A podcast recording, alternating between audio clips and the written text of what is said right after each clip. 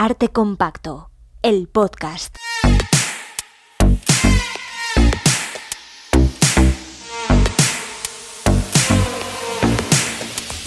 Con Juan Rasanz y Bernardo Pajares. Lo escucho todo. Juan Rasanz, ¿cómo estás? Bernardo Pajares, pues muy bien, ¿y tú? Mira, estoy fenomenal. Estaba deseando hacer este episodio. Así, Estaba ¿eh? con unas ganas, eh, creo que la vez que tengo más ganas de grabar arte compacto. ¿En serio? En ¿Tanto? serio te lo digo. Bueno, es que hoy vamos a hablar, no, vamos a escuchar los Sí. audios que nos enviasteis Todo el verano. durante el verano. La mayoría de ellos yo no los he escuchado, te has encargado tú, Bernardo, de recogerlos, de escucharlos, de Sí, sí, sí, sí. tunearlos. Sí. Entonces tú, claro, sabes el contenido del programa y estás como más emocionado. Yo es que no Sí. sé, no sé qué esperarme, estoy, estoy expectante. Estás expectante. Nos habéis mandado muchos audios. Van a sonar casi todos, la mayoría. Algunos, como dice Juanra, van a estar un poquito tocados porque, claro, eh, los habéis enviado la mayoría por Instagram y tiene un límite de un minuto. Y algunos os habéis emocionado y habéis hecho un minuto detrás de otro. Un minuto detrás de otro, Se amigas. corta, ay, el minuto que me paso, tal. Entonces, bueno, pues va a ser interesante escucharos. Hay muchos que están íntegros, también es verdad, ¿eh? Que algunos os habéis ceñido al minuto o, o- o 20 segundos o lo que sea. La calidad no está reñida con la cantidad ni viceversa. Nada. se- me está quedando muy de mis esto, ¿no? Esta frase. Ah, ¿Cómo pero bueno, no seas, no seas ofense, ofen- ¿eh? No seas malo con las mises, por favor. No, pero hay muchos vídeos por ahí divertidos de mises. Sí, en YouTube y, desde y luego. tal. Y a veces, pues para pasar un rato, pues como ponerte un vídeo de gatitos. Oye, un beso para todas las mises, por favor. Un para abrazo. todas las Misis Universus. Para todas las mises. Me encanta una canción de Chico y Chica que se llama Bomba Latina, que es increíble, buscadla si no la conocéis, y hay un, un verso que es eh, como las Missis Universus o algo así. Bueno, increíble. Chico y Chica, que ya creo que ya no hacen música, pero son maravillosos, Chico y Chica. Vascos, los dos. Otro abrazo. Tenemos consultorio, pero antes, déjame, déjame que recomiende el libro que me estoy leyendo porque hacía mucho tiempo que un, un libro no me atrapaba tanto, que es La mala costumbre de Alana Portero. Qué También- bien escrito. Mm, leed La mala costumbre. También te digo una cosa, creo que no hace falta que lo digas porque es que en mi Instagram este verano muchísimas Sí, historias sí, eran sí. de gente leyendo la mala costumbre. Es increíble esta novela, se lee rapidísimo, es... No sé cómo decirte, es un retrato de una infancia en el barrio de San Blas, con eh, mm, gente de todo tipo, con mm, drogas, con una infancia trans. Maravilla, de verdad, increíble. ¿De qué editorial no has dicho? Es de Seis Barral, pero no- que no es promoción esto ni nada, no, o sea, nadie nos paga por esto, lo, lo recomiendo No. porque me está eh, fascinando. Por cierto, lo compré el mismo día que te compré tu regalo de cumpleaños, que no vamos a decir que te regalé, pero sí que quiero decir que tu regalo de cumpleaños a mí, porque cumplimos muy seguidos, hemos cumplido los dos, yo finales de agosto, tú principios de septiembre, tu regalo ha sido maravilloso. Una foto de Cindy Sherman, Bueno, en una foto de En Manhattan, Sherman, bueno. Sí, pero metida en un plato de cerámica, una edición de especial. Sundance.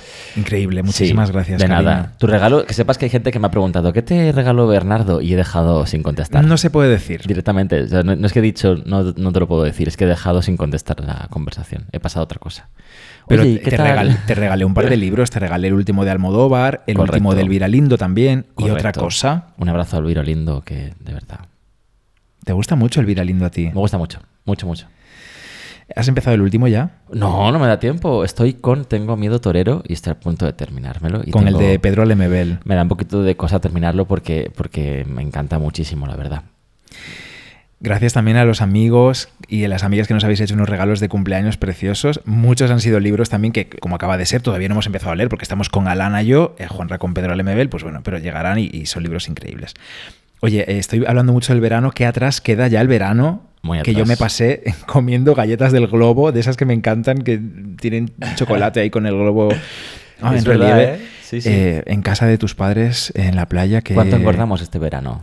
Yo no lo medí, ya te lo sabes, que yo comí, comí, comí sin freno. ya está. Oye, muy a gusto. ¿Sabes que yo me, me traje una cajita de galletas del globo? Porque tu madre siempre compra de más, que sabe que me encantan. Y aquí está. Y las tengo ahí guardaditas en un armario, un mueble al que no llega Sebastián. Mira, es un mueble horroroso, os tengo que contar, que ese mueble, cuando yo lo abro, yo hoy he llegado a casa con muchísima hambre para comer, mucha, mucha, mucha, mucha, mucha, mucha, mucha.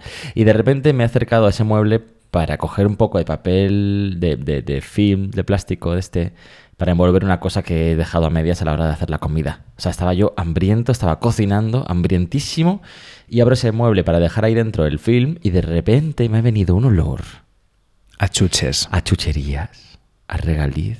Mm, Pues ahí están las galletas del globo para emergencia, que las tengo al fondo, muy al fondo para no verlas. es un mueble del pecado. Pero yo sé que están ahí. Es, es- es un mueble como si fuese un glory hole, igual. Pecado y Ya vicio estamos. y tentación. Ya estamos. ¿Qué Bueno, pasa? Ya bueno, hemos llegado. Yo dejé de comer galletas del globo a tiempo para la boda de nuestra amiga Gracia, que ha sido en Alicante. Sí. Felicidades, Gracia y Juanma. Felicidades, gracia. Porque iba- íbamos guapísimos, íbamos magnéticos. Ellos más, los novios iban increíbles. Estaban felicísimos. pero nosotros nos compramos unos trajes con chaleco, sin chaqueta, solo chaleco. Tú además sin camiseta debajo, azul marino, guapísimo. Ibas luciendo músculos. Bueno, Yo creo que nunca he estado tan orgulloso de un outfit como, como el de esta boda, la verdad. Estoy encantado con haber ido vestido así. ibas guapísimo. Tú también ibas guapísimo, Bernardo. Yo iba con chaleco, pero con una, con una cosa, una prenda de punto finita blanca debajo, de manga corta. Si alguien quiere vernos, puede entrar en nuestras redes sociales. Y el problema es que compramos los trajes por internet y mi pantalón era, mm, lo voy a decir, lo voy a contar, era la talla que había era muy pequeña, era como Sí. una XS y ¿qué pasa? Claro, que y además como ahora los pantalones vienen de talle alto, aunque la pernera era ancha, la cintura era estrechísima. Hmm. Y estuve como una semana y media comiendo fruta, pollo, atún, cero armario de cosas prohibidas, claro. Cero. Tú das fe, Sí. porque no entraba en el pantalón. Un cuerpo que te permite hacer estas cosas una semana comiendo súper sano y de repente te entra el pantalón, ¿sabes? Yo mi cuerpo hago eso y me dice, "Ah, Madre mía, que nadie piense que me lo compré pequeño, pero, o sea, es que no había más talla y lo llevé a un sitio a arreglar, Doy a que, fe, a que doy me fe. sacasen un poquito de cintura, a, por favor, me sacas más tela de aquí, que es que no hay más talla. Y me dijeron, mira chicos, que no- esto no tiene más tela que sacar, es lo que hay, o te entra o no te entra. Y entró, pero oye, en la boda eh, tú estuviste más a gusto que yo que estaba ahí comprimido. Igual, igual una faja me hubiese venido bien, mira. Pues, caí en la pues- faja. Pues tendrías que haberte puesto una faja. no sé, igual una faja debajo y, el- y luego el chaleco encima. Claro. Mira, para la próxima, si me lo vuelvo a poner algún día, que no lo sé. Bueno, no sé si entrarás ya más veces en ese, en ese Qué pantalón. bonito era eh, el traje. Rosa palo precioso, sí. Bueno, tenemos un anuncio que hacer. Y ahora, ahora vamos ya con los audios, pero tenemos un anuncio que hacer, Juanra. Ah, sí. Madrid, Ah, arte compacto, el Bermú. hostia, has hecho daño con el arte, ¿eh? Pero se puede de- decir ya, se puede Eh, contar. ¿El arte hace daño? No, Puede hacer daño el arte. el ar- Claro que puede hacer daño el arte. ¿Se puede contar ya? Se puede contar ya. Arte compacto, el Bermú. Vamos a dar la fecha, Juanra, que estás aquí como que no va contigo y tú vas a estar allí conmigo en el Teatro del Barrio el domingo 21 de enero a la hora del aperitivo. Va a ser una maravilla. Una maravilla. Teatro del barrio, aquí en Lavapiés. Teatro del Barrio, Lavapiés, 21 de enero, arte compacto, el Bermú. Madrileños, madrileñas y gente que pase por aquí ese fin de semana, por favor, venid a vernos. Estamos deseándolo. ¡Qué nervios! Primera vez en un teatro, teatro, teatro, ¿eh?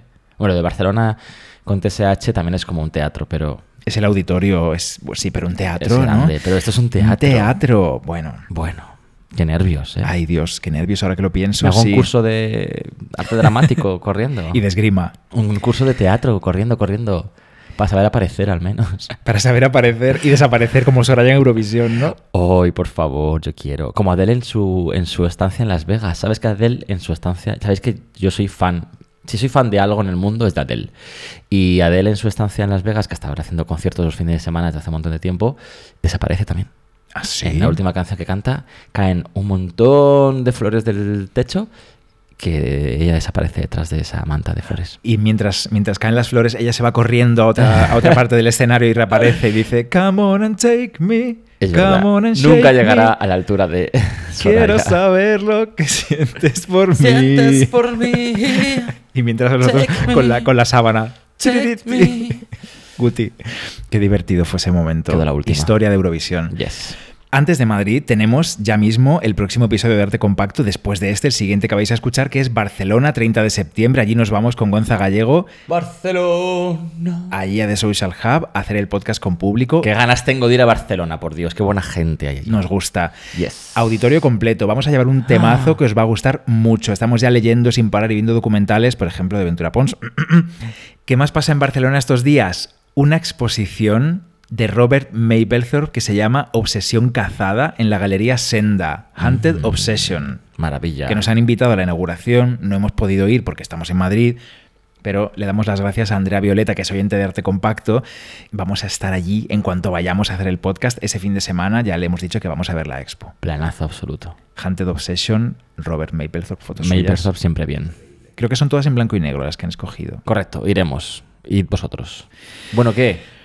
¿Vas a poner Consultorio. consultorio? Chan, chan, chan. ¿Estás preparado para escuchar a los Estoy compacters? deseándolo. Yo, yo he venido aquí, mira, he venido con lo opuesto. O sea, yo, he- vamos, estoy en tirantes, en pantalón corto, Real. descalzo y sin un solo papel delante. Primera vez que grabo arte compacto sin papeles. ¿Estás descalzo? Sí, bueno, con calcetines. es verdad, estás descalzo. ¿Sabes que tengo una manía que es que nunca grabo descalzo? Siempre me pongo unos zapatos, zapatillas, tenis, Ya. algo. No grabo jamás ni una frase descalzo, no sé por qué. Bueno, porque... Es mi única. No, he- no es eh, que piense que da mala suerte ni nada, es que no soy capaz, no, no sé. Pues mira, yo sí. Bueno, tenemos aquí melón, te has comido tu yogur, estamos listos ya para el consultorio. Podríamos grabar algún arte compacto desnudos. A ver qué pasaría. ¿Qué, qué sale de ahí? Total, no lo ven, no lo saben. Claro. A lo mejor ahora estamos desnudos en realidad. Pero yo calzado, desnudo, pero con mis zapatillas. Bueno, tiene su público también eso, ¿eh? Tiene su público, tiene su... Es que es muy... Sí, bueno, iba a decir una cosa, pero no lo voy a decir. Vamos con el primer mensaje que... O te lo voy a leer yo, porque es un mensaje que nos han enviado de texto. Vale. ¿Vale? Es escrito. Hemos pedido audios, pero hay un, oy- un oyente de arte compacto que es addionis, arroba ad-dionis en Instagram, que nos envía un mensaje sobre el último episodio, sobre Guarrichil en San el Plácido, posesión colectiva, sobre ese Cristo de Velázquez. Dice así. Qué maravilla de episodio. Viví cinco años frente al convento en el cuarto piso del edificio azul del zombie. Esa hamburguesería Mm. que nos encantaba a ti y a mí, que era nuestra hamburguesería favorita de Madrid, Total. que ha cerrado. Y sigue. Desde uno de los balcones veía a las monjas de San Plácido tender con un velo negro para que no las vieran. ¡Hala! Recuerdo los domingos despertar con las campanas y también recuerdo el ruido de la calle noche tras noche. Qué pena de gentrificación. Anda, o sea que tendían la ropa en el patio con un velo negro porque sabían que hay balcones y ventanas que daban al. y las convento. monjas de San Plácido eran monjas de clausura. Mira, y esta es la foto Y ni siquiera. Ah, qué cerca. del salón de nuestro oyente que daba San Plácido. Muy bonito, muy cerca de San Plácido, efectivamente. Qué fuerte, las monjas ahí tapaditas para que no las vean. Madre mía, qué fuerte. Ya ves que es consultorio, es buzón del oyente. Que ibas a decir algo Bueno, así como que escuchaba gritos, los gritos de las monjas poseídas. No, porque ya no están, estuvieron, Poseídas, dices. estuvieron poseídas y ahora ya no hay monjas tampoco, ¿te acuerdas? Ahora ya no hay monjas. Pero es que los, esos edificios encierran sonidos del pasado, hombre. Díselo a la nave del misterio. Ay, Dios mío, no sé si queremos esto, no sé si queremos mencionar la nave del misterio y, y los Leonardos y las cosas, que ya sabéis lo que pasa. Cada día lo mencionamos, ¿eh? Para no querer, para no querer estamos ahí insistiendo, ¿eh? Por cierto, hablando de ese episodio, del último episodio de Arte Compacto, quiero aclarar que el fondo del Cristo de Velázquez, que no sé qué dijimos, porque no lo hemos vuelto a escuchar, es verde, es verdoso. ¿Y qué dije? que, Que, era negro. Me ha escrito eh, nuestro amigo Jorge Santotano en Instagram. Dice, el fondo es verde, el fondo es verde. No sé qué si dijimos que era gris, si era negro, grisáceo. Ya. Bueno, en fin, estoy que sé. no vivo con ello. Igual estábamos mía. un poco poseídos ese día también. Jorge, gracias. Y perdón si hay alguna, alguna cosita más que no... Que no pidas perdón. Oye, no pues pidas mira, perdón, hombre. Es mejor pedir perdón que pedir perdón. permiso. Eso también lo dijiste el otro día, hombre. ¿Qué perdón ni qué perdón? Bueno, pues muy bien. decimos, es nuestro podcast, decimos lo que queremos. Bueno, aprovecho para decir... Tienen otro podcast ellos, que tengan podcast también y que digan cosas que yo me dedico a corregirles todo el día, me a gusto. Que no, que es bromita, ¿eh? un besito. Muy bien, Juan Me da igual de qué color sea el fondo, para decir... Pues a mí no me da igual. ¿no? Los colores no, no me dan igual. Aprovecho para decir que es un episodio muy escuchado, gracias. Está entre los más escuchados de la última tanda de Arte Compacto, así que os está gustando mucho. Gracias. Bueno, ¿qué queremos? Que yo quiero escuchar a la gente ya, que ponga voces de gente. Te pongo audios, pero que sepas que hay también algún oyente que ha decidido no enviar audio y escribir. Entonces, alguno más te voy a leer después. Vamos con Josefina Carballo, arroba Josefina-Carballo, que nos envía su audio desde Chile. Hola Juan, hola Bernardo, ¿cómo están? A raíz del último podcast me animé a mandarles este audio. Yo sé que a ustedes les encanta escuchar eh, a los compactors de todo el mundo. Yo aquí estoy en Chile, al norte de la Patagonia chilena, y me acerqué a un bosquecito eh, a mandar este audio. A ver si se escucha algo del entorno, de la cascada, Ah, del riachuelo. Suena, suena. y si es que algún ave. Y bueno, les quería contar que ya hace un año y medio que escucho sus audios, eh, creo que ya escuché todos, o sea, esta cosa de la temporalidad en, en la red y en los podcasts, eh, evidentemente quedan ahí, entonces uno puede escucharlos y volverlos a escuchar. Esto me ha traído mucho entusiasmo los empecé a escuchar mientras hacía un libro, un libro ilustrado en mi trabajo. Yo trabajo en la conservación de la naturaleza, he estado relacionada con la conservación de la naturaleza toda mi vida. La conservación de la naturaleza y la restauración de la naturaleza Wow. son diferentes y a la vez similares a la conservación y la restauración de arte. Qué Y bueno. también gracias a estos audios, al escucharlo, me ha animado a retomar, a aprender de historia, eh, a ver estas imágenes y además también ahora soy parte de un taller que se llama el Taller 99, Corporación Cultural Taller 99 en Emisión Túnez, eh, haciendo grabado. Y bueno, y ya para cerrar, les cuento de que después de todo este entusiasmo, de este retomar el arte, ahora eh, estoy ya a punto de ir a una residencia artística en Barcelona Bueno. y pasar unos días también en Madrid eh, para conocer el Museo del Prado y ver por fin en persona todas estas obras que ustedes, no, no todas, porque hay varias y varios personajes que no están en el Museo del Prado, pero sabemos que en la pandemia ustedes hablaron más de lo- las obras del museo, así que estoy muy emocionada porque las voy a ir a ver. Solamente muchas gracias, espero seguirlos escuchando seguir oyendo conversaciones muy interesantes sobre distintos temas, que la excusa es, un arte, es el arte para hablar de estos temas, o sea, a través del arte podemos hablar de muchas otras cosas. Y bueno, espero verlos, ojalá coincidamos en algún en vivo y eso, hasta la próxima. Oye, qué Oh. maravilla, qué bonito. ¿Cómo ¿Qué se llama? Perdón, que me- no me el Josefina. Josefina, un abrazo muy fuerte. Jo, qué guay, qué subidón. Qué bonito escuchar acentos distintos, ¿no? Oye, esto me ha traído a mí, ya que estaba ya, a- dice que se dedica a la conservación de la naturaleza y que es distinto pero parecido a la, conver- a la conservación del, del patrimonio cultural, ¿no? Y, y luego además dice, a través del arte se puede, ¿qué ha dicho? A través del arte se pueden hablar de muchos temas distintos. Sí. ¿no? Yo creo que, me lo he apuntado aquí en el móvil mientras hablaba, eh, yo creo que se podría hablar algún día de naturaleza y arte. Podríamos hablar tú y yo algún día un capítulo sobre naturaleza y arte. Y no hablo de... eh, bueno, ya, ya tuvimos a Eduardo Barba, al grandísimo Eduardo Barba, jardinero, hablándonos sobre el jardín del Prado, sobre esas eh, plantas que aparecen en todos los cuadros del Museo del Prado, porque él ha catalogado todas esas plantas y lo recogió en un libro. Pero no, no hablo de ese tipo de naturaleza, sino naturaleza y arte de verdad, así a lo grande, ¿no? Eso es, es un temazo, porque tienen muchos puntos en común también y, bueno, se podría hablar de muchos temas ahí. Es quizá un poco denso, pero interesante. ¿No te parece?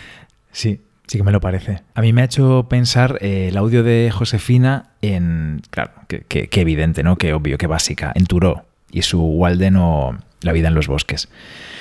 Mm, Estamos muy íntimos, ¿eh? Y me ha inspirado muchísimo, claro, escuchar esos sonidos de la naturaleza desde donde nos habla, desde la Patagonia chilena. Josefina, por cierto, Josefina viene a Barcelona a vernos, me lo ha dicho, porque ahora ya está allí. No. Sí, sí, sí, tiene su entrada para el día 30, no te pongas nervioso. Me ha dado hasta la tos. Allí la veremos y espero que podamos saludarla después Pero de hacer el podcast. Estará también Coco, seguro, Corina, que viene muchas veces a vernos y tanta gente conocida ya que tenemos a ese, bueno, ese grupo de compacters que son habituales ya en los directos en Barcelona. Pero qué nervios, madre mía. sí. Está yo mm, sigo dándole vueltas al tema naturaleza y arte. ¿eh? Yo creo que, mm, que sí que tenemos que hacerlo. Porque luego, claro, si, eh, en un capítulo, me atraganto, en un capítulo hablamos de. El melón. En un capítulo hablamos de. ¿Qué melón? Yo no El sé. último melón del verano que estamos comiendo ahora aquí. Ah, sí, es verdad. Bueno, a ver, que lo que quería decir es que, que hablamos en este podcast ya, hemos hablado del origen de la pintura, ¿te acuerdas? Que lo hicimos en el directo del taller de contexto. Hablamos del origen, del mito de Core. o Ah, sí. Core, sí, sí, Y sí. La origen sombra de del amado. Correcto. Como la pintura, el origen de la pintura está precisamente en ese deseo de una mujer, es un origen mitológico, claro, en ese deseo de una mujer por copiar, imitar a su amado, es decir, la naturaleza. Pero claro, ¿Qué es la naturaleza? Na- No, no solamente son los árboles y los ríos, también somos nosotros naturaleza. Todo lo que nos rodea es naturaleza, excepto lo que hacemos con nuestras manos, ¿no?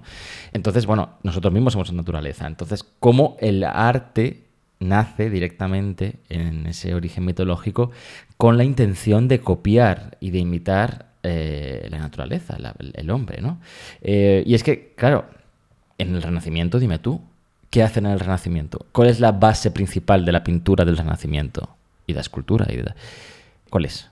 ¿Cuál es? La imitación de la naturaleza, de lo que el ojo capta, ¿no? Por eso se empeñan en hacer esas perspectivas perfectas, con esos volúmenes perfectos, ocupando esa perspectiva, eh, tal, ¿no? Lo que intentan es captar lo que estamos viendo, captar la naturaleza, que el arte muestre exactamente cómo lo estás viendo tú. Es básicamente como una imitación de lo que estamos viendo con nuestros ojos, ¿no?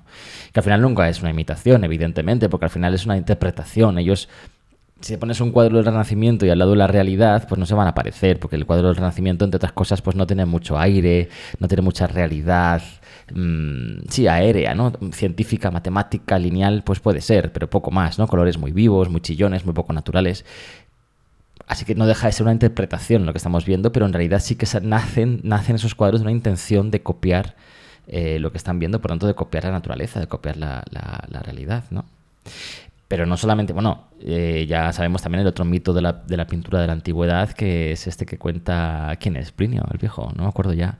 El de las uvas, el del... Ah, el de Zeusis y Parracio. El del Parrasio, paj- perdón, el, Parracio. el pajarito que se acerca a comerse Sí. las uvas que han sido pintadas por uno de los pintores.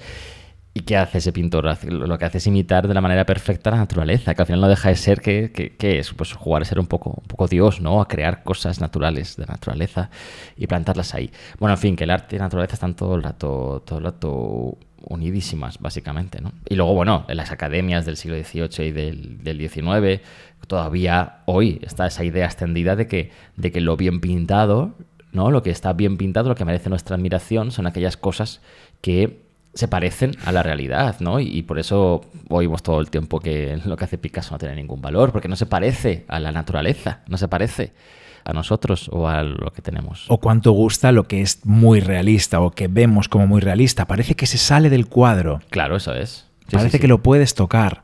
Claro, pero también podríamos hablar de naturaleza, pues por ejemplo, en las arquitecturas, ¿no? ¿Cuántas, cuántas columnas imitan árboles? ¿Cuántas columnas egipcias son como palmeras? ¿O, o iglesias góticas son como bosques de árboles? ¿O cuántos relieves mesopotámicos incluyen vegetación de todo tipo, animales? Mm, mm. Eh, en fin, naturaleza y arte, pues eso, todo, el- todo el tiempo relacionados, claro que sí. Pienso también en esos roleos que te gustan tanto a ti. Por supuesto, del Renacimiento, sí. El Candelieri, ¿no? Pero también podríamos hablar directamente de naturaleza, realmente, como objeto del arte, por ejemplo, las villas y los jardines. Que en la Edad Moderna, sobre todo. Jo, qué guay sería hacer un episodio sobre eso. Bueno, pues para esto tendríamos que llamar a Concepción Lópezosa, Concha, profesora de la Universidad Complutense de Madrid, y pedirle que venga con nosotros a grabar un capítulo sobre este tema y que hable de jardines y de villas muy a gusto, porque realmente en tratados de arquitectura del, Renacimiento y después, ¿no? Y cómo, cómo surge esa idea de la naturaleza intervenida, de la naturaleza domesticada, ¿no? Para generar esos jardines como extensión de las villas y como parte mm, de los elementos que podrían favorecer el- la vida de las personas, ¿no? Pero bueno, si vas para atrás, los jardines medievales, ¿no? Esos, esos jardines secretos, esos eh, jardines del paraíso, en fin, es que hay tantísima cosa con naturaleza y arte relacionados, es que sería un, un no terminar. Ay, ¿me puedo quedar aquí que solo me hables de jardines? Pues no te he hablado nada de jardines, solamente los he nombrado así por encima. Claro, por eso, que desarrolles y yo me quedo aquí escuchándote el resto del Yo creo episodio. que era Batista Alberti, ¿no? Que lo- yo creo que lo- hablé de ello cuando estuvimos en el Escorial y nos echaron de allí. Eh, creo, que era, creo que era él el que hablaba de los diferentes grados de naturaleza, ¿no? La salvaje, la domesticada, eh, la, la- la- la- y, la, y la intermedia, ¿no? Pues, o sea, la salvaje, como salvaje, como el paisaje que está más lejos de un palacio, de una villa que está en la montaña, ¿no? Luego la, utilitaria, digamos, esa naturaleza que se utiliza para, para, pues, para sembrar y para recoger eh, sus frutos y comer. Y luego la naturaleza totalmente artificial, o no artificial, totalmente domesticada, que son esos jardines eh, geométricos, plantadas con formas geométricas, recortaditos por los jardineros con formas eh, geométricas y que al final es naturaleza, pero tiene forma de creación humana, absolutamente, ¿no? Por eso se dice domesticada. Y ya lo siguiente sería el edificio. No sé, esas evoluciones de la naturaleza y la arquitectura, ¿no? Como habla casi como del, edificio como algo que surge de la tierra, ¿no? Como, como extensión de la naturaleza. Muy interesante, así que sí, mucho, mucho que ver naturaleza y arte, evidentemente. Ay, Josefina, mira. Enrollado mogollón. Mira para lo que nos ha dado tu audio, Josefina. Oye, ya, para las siguientes prometo no enrollarme ni un segundo más. Vamos con el siguiente, que es un audio que nos envía Cristina Troya, arroba guion bajo Lulu. Muchas sues. Buenas, Juan Rey Bernardo. La pregunta para el próximo podcast que yo os hago es: si pudieras hacer como Goya y llevaros el Cristo de Velázquez del monasterio de San Plácido, ¿qué obra tendríais vosotros en vuestra casa? Si os dejaran elegir cualquier obra del mundo de cualquier museo. Gracias, un beso y un abrazo enorme. Mm, madre mía, yo creo que esto ya nos lo han preguntado alguna vez, ¿no? En la radio y tal. Bueno, siempre pienso lo siguiente, cuando te pregunto, cuidado con lo que deseas en general, amiga, porque claro, eh, pensamos siempre a lo grande, ¿no? En plan de, mm, me llevaría el David de Miguel Ángel. Pues Mari Carmen, no te cabe en tu casa, no te cabe, pero vamos, ni tumbado. Bueno, depende de qué casa tengas, claro. A ti y a mí no nos cabe en ningún sitio de la casa. Esto se lo dedico también a nuestra amiga María Pérez, que siempre dice que se llevaría las hilanderas de Velázquez del Museo del Prado. Pero María, es que no te caben en tu salón, seguro. No te caben, no te caben. Y además parecería tu salón como una tasca madrileña, ¿no? Parecía como... te faltas poco para ser Las hilanderas, los borrachos... Calamares a la romana. Un Baltasar Carlos por ahí. Claro. Una menina, pero como versionada. Para nuestros oyentes que no son de Madrid o que, son extranjeros y que nunca han estado en Madrid, hay una tendencia en Madrid, una tradición a que los bares de toda la vida, ¿no? los bares así como madrileños históricos, están llenos de, por ejemplo, de azulejos con, con, pinturas del Museo del Prado, de Velázquez o de Murillo, o, no solamente azulejos, también los hay en lienzo, copias, fotos, en fin.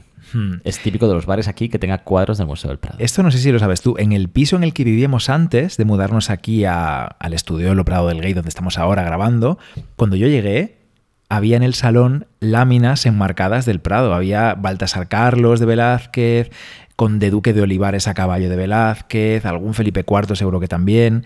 Ya trabajaba en el Prado cuando llegué allí, que llegué antes que tú a, ese piso, luego tú te vienes a vivir conmigo. Y se lo llevaron. Yo me emocioné, dije, ay, qué bien, que voy a tener unas láminas aquí del Prado enmarcadas, que ya veré luego si las mantengo o las dejo solo un tiempo. Pero los dueños se las llevaron. Bueno, pues, pues mejor también te digo, porque es un poco masoca estar todo el día vigilando en el museo en esa época y luego llegar a casa y tener también cuadros del Prado colgados en tu pared. Por favor, ya basta. ¿eh? Pero tenía encanto, hombre. Tenía encanto, tenía encanto. Claro. Bueno, es, muy cansado ir por los sitios y que siempre haya cosas del Prado por todos lados. Incluso por la calle, por Madrid. A veces sales de fiesta o yo salgo borracho ya después de una discoteca. Bueno, yo borracho no, no bebo Tú, nunca. pero si no bebes nunca. Bueno, a veces un poco. Bueno, eh, salgo por ahí de fiesta con mis amigos a cualquier hora y de repente aparece en el suelo una entrada del Museo del Prado. Porque además es que mm, las vemos, las, las ves porque las reconoces. Las reconoces muy bien. Ves unas manos, una mano de una condesa de Vilches, claro. unas manos del fusilamiento de Torrijos. Exacto. Y entonces, pues es como bastante, bueno, es un recordatorio constante de tu, de tu trabajo. Oye, ¿respondemos a Cristina o no respondemos a Cristina? claro, tú, ¿qué? Contesta tú. ¿Qué, qué, nos llevaríamos si fuésemos como Goya y Moratín entrando en el convento de San Plácido y nos podemos llevar lo que queramos porque nos los han encargado el rey o nos lo ha encargado Godoy. Llévate eso. A ti, porque tú quieres. Fin. Pues mira, yo me llevaría, ahora mismo me llevaría un mundo de ángeles santos. Pues tampoco te cabría mucho, pero bueno, igual podemos hacer un huequecito en la buena pared. Entraría el Reina Sofía con un, con un, pasamontañas, entraría al Museo Reina Sofía, tan, tan, tan, tan, tan, tan. Las cámaras no me ven, llevo mi capa de invisibilidad, llego a la sala de ángeles santos del surrealismo y me llevo un mundo que es gigante, ya lo sé pero me lo traería a casa, sí. Buena, buena elección. No sé si hace falta que lleves pasamontañas y, y, capa de invisibilidad a la vez. Igual con una cosa sola te basta, eliges. bueno, cualquier cosa de Ángeles Santos. Ahora mismo me encantaría tener cualquier obra de Ángeles Santos. Bueno, pues me la apunto para el siguiente cumpleaños. Sí, claro. Se ha tocado la lotería. pues no sé qué decirte yo, ¿eh? Mm, mm, mm, a ver, ¿qué te traerías a casa si pudieras elegir la obra de arte que quisieras en todo el mundo? Tienes ese poder. Ya, es que acabas de decir todo el mundo más descuadrado, porque estaba pensando en Madrid para tenerlo más cerquita y poder correr por la calle con eso. Ahí, corre, corre, corre, aprieta el culo, maricón.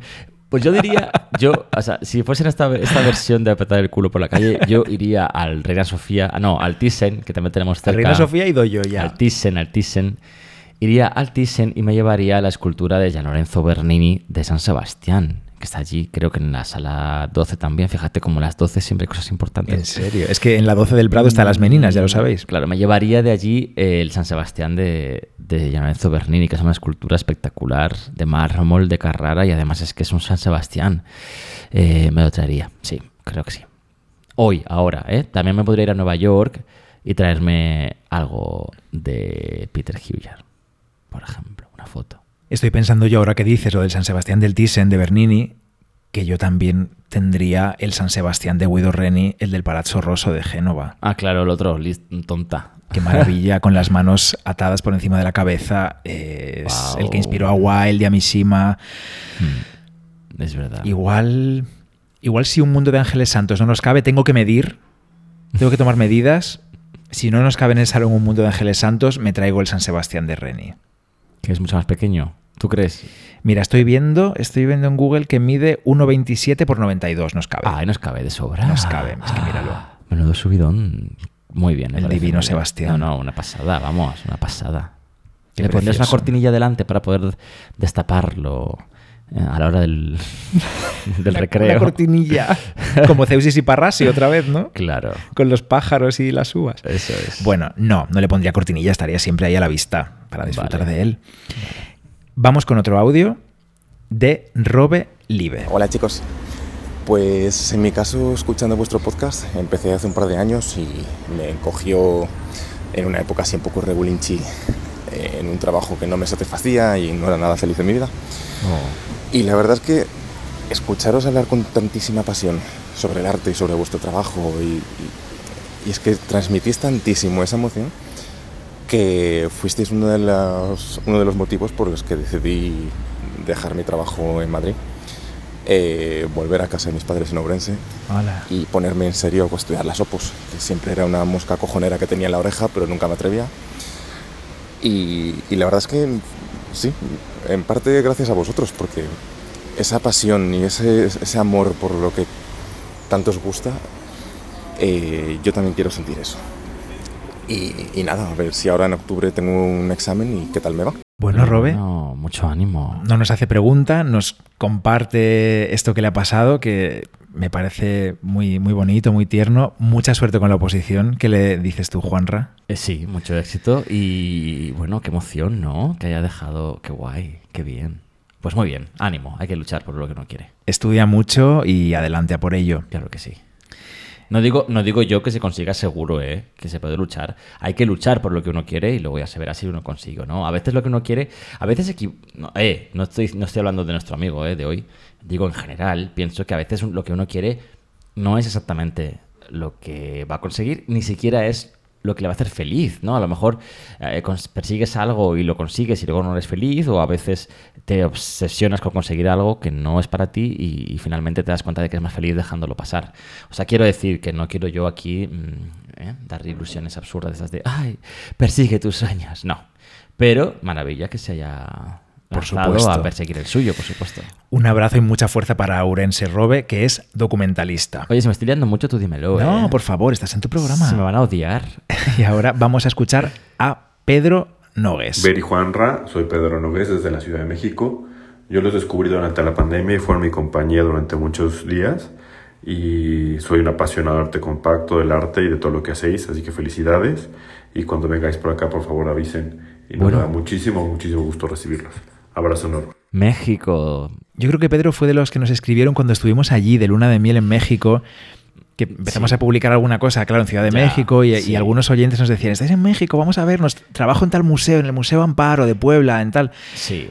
Claro, aquí hay que decir Fue que, tan bonito que esto. estábamos de viaje de novios, entonces a todos los eh, es- oyentes de arte compacto, a todos los compacters mexicanos, les dijimos que, que, pues que no podíamos hacer hueco para conocer a nadie porque es que estábamos de luna de miel y queríamos estar de la manita, dándonos besitos. Estábamos súper acarados.